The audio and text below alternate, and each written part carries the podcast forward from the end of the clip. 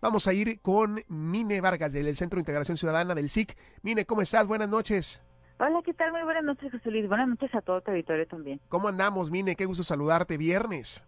Igualmente ya, ya es viernes, ya nos podemos ir a descansar, a disfrutar del fin de semana. En casa, por favor, quédense en casa porque ahorita están muy altos los contagios del Pues COVID. sí, a cuidarnos mucho. Mine, ciberacoso, ustedes tienen datos interesantes a través del SIC.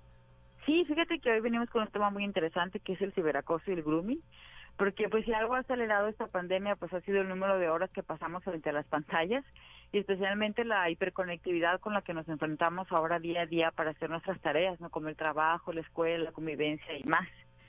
Y bueno, en México el uso de redes sociales aumentó del 2020 a 2021 un 12.4%, lo que nos representan 11 millones de usuarios nuevos. Empezamos así el 2021 y de los cuales al menos 12 millones de niños, niñas y adolescentes utilizan diferentes aplicaciones y dispositivos conectados a Internet. Y bueno, la tecnología del Internet son más que herramientas ahorita para los niños, son espacios donde pueden aprender, divertirse, interactuar con sus amigos y familiares, entre muchas actividades más, ¿no? Sin embargo, pues al estar constantemente conectados quedan en condiciones de vulnerabilidad y muchas veces son expuestos a ser víctimas de delitos vía Internet. Uno de los delitos más graves o de los más, más este, relevantes es el grooming, que es una forma delictiva de acoso que implica que un adulto se pone en contacto con un menor de edad con el fin de ganarse poco a poco su confianza para luego involucrarle en una actividad de carácter sexual o solicitarle fotos este, igual con, con la intención sexual. ¿Y de esto hay datos, eh, Mine, de casos? Sí, mira, por ejemplo, en México, al menos uno de cada siete menores de edad ha recibido solicitudes ilícitas encaminadas a lo sexual, Generalmente de adultos que se hacen pasar por sus amigos en las redes sociales, donde un 80% de las que las personas que los utilizan aceptan a desconocidos y un 43% hablan con ellos. Pero así de cifras muy muy alarmantes, por ejemplo, eh, nosotros en Nuevo León ocupamos el lugar 7 en, en cuestión de ciberacoso. Oye, es muy alto, ¿no, Mine? Sí, es muy alto, aproximadamente 137.493 niños y niñas adolescentes de 12 a 16 años sufrió grooming o acoso durante el 2020. O sea, estás hablando de realmente una población muy alta. Bueno, el Estado de México ocupa el primer lugar, que son 426.853 niños, niñas y adolescentes. Sin embargo, pues que Nuevo León ocupe el, lugar 7 ya nos tiene que llamar la atención, ¿no? Y de hecho decidimos traer este tema el día de hoy porque eh, mediante la plataforma de libre expresión tuvimos reportes aleatorios referente a grooming donde hay niños de 12 años de aquí del estado sí cayeron en mandar fotografías a, a adultos y ahora estos adultos están, ellos brindaron también información personal y estos adultos ahora están extorsionándolos a los padres y ya los niños pues se asustaron y empezaron a buscar ayuda. O sea, casos aquí en Monterrey, Mine.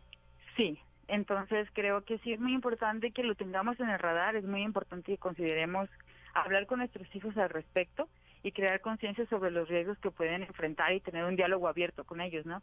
Porque muchas veces a los padres pues un desconocimiento de la tecnología no nos inhibe de la capacidad claro. de cuidado de los adultos, Definitivamente. porque implica incluso más responsabilidad y esfuerzo para actualizarse y saber utilizar las redes que ellos utilizan y el cómo conocer también cómo se comunican por medio del internet. Y esa Bueno, parte es, es fundamental que no nos tome de sorpresa, sino que tenemos que ir un paso adelante, Mine. Sí, claro, siempre. Siempre tenemos que tratar de ir un paso adelante. Yo sé que es difícil porque hay muchas nuevas tecnologías, herramientas que yo conozco tampoco, Sí, pero claro. la idea es un poco irnos actualizando y ver qué están viendo nuestros hijos, con quiénes se conectan, con quiénes platican, quiénes son sus amigos por internet y también enseñarles, ¿no? Que no siempre lo que se ve en las pantallas es la realidad. Siempre que deben de tener también un radarcito ellos de seguridad y poder hablar con nosotros sobre lo que no les no les gusta, sobre los que les parece sospechoso. Si alguna persona intenta claro. pues pedirles fotografías o ya tratar de manipularles de otra manera, pues también ellos tienen que aprender a defenderse. y, y dudar, ¿no? Enseñarles a dudar. Digo, desgraciadamente tenemos que hacerlo de pronto a desconfiar y eh, entender que del otro lado de, la pantalla no sabemos quién está. O sea, esa parte sí sembrar la semillita desde chiquitos con ellos, platicarlo para que generar esa confianza y poder tener ese comentario oportuno antes de que haya alguna situación que de pronto eh, venga a cambiar nuestra dinámica de vida en familia, ¿no? Sí, claro, porque mira, por ejemplo, según el MOSIVA, o sea, el módulo del ciberacoso del 2020 del INEGI, el 21% de la población de 12 años y más que utilizó Internet durante el 2020 fue víctima de ciberacoso en los últimos 12 meses, o sea, durante el último año. Y el 7.1 millones de estas personas, o sea, de los 12 a los 16 años, son hombres y el 9.1 millones son mujeres. Las, las, personas más vulnerables pues son de los 12 a los 16 años, y es con las personas con las que más debemos hablar del tema. Y el 35% de esta población que vivió ciberacoso fue contactada por medio de identidades o perfiles falsos, y en el 26% de los casos les hicieron insinuaciones o propuestas sexuales y el 24.4% recibió contenido indebido o con, con un tono sexual. Y el 19, fíjate, esto es, esto es un dato muy importante. El 19.3% de las personas conocía a su agresor. Si no era eh, miembro de la familia, si era un conocido del amigo o así. O sea, alguien cercano. Alguien cercano o conocido pero un 19.3% sí sabía quién era el agresor.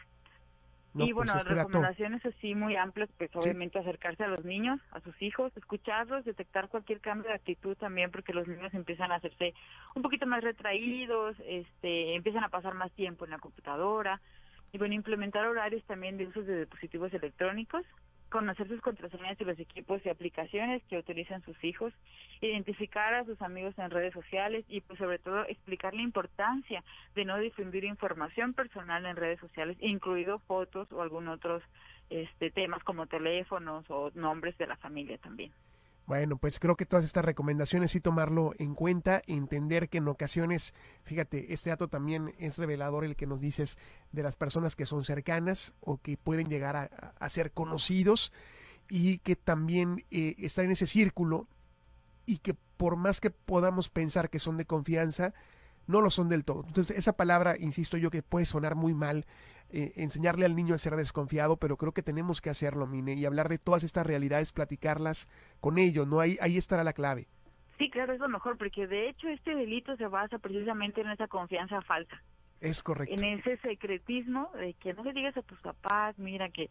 Y, en ese pequeño mundo te empiezan a envolver y empiezan a hacerte creer que realmente este es de confianza y no es cierto. Entonces siempre hay que tratar de infundir en ellos la desconfianza, lamentablemente. Pero así es, es una forma de prevenir también el grooming y también otro tipo de ciberacoso. Bueno, Mine, pues atentos con ustedes, lo seguimos en el SIC para esto y más información. Sé que están compartiendo datos de manera constante, sé que están actualizando también muchos temas y la plataforma de denuncia, Civics. Sí, claro, invitamos a todos los redescuchos a reportar cualquier actividad sospechosa, incluso extorsiones por medio de nuestra página de Libres de Extorsión, así como también pueden acudir a la Policía Cibernética para recibir apoyo y orientación. Y agradecemos el espacio que nos brindan ustedes invitarnos a la audiencia a ser parte del SIC. Sus aportaciones son muy valiosas para continuar con nuestra labor y si gustan más información pueden visitar la página de dona.sic.mx y en todas nuestras redes sociales nos encuentran como Centro de Integración Ciudadana. Voy a pasar el WhatsApp para cualquier cosa, es el 8122 002828, otra vez 8122 002828. Muy bien, abrazo Mini. Un abrazo y muchas gracias. Ándele, bonito fin de semana. Un saludo a los amigos del Centro de Integración Ciudadana. Seguimos con más.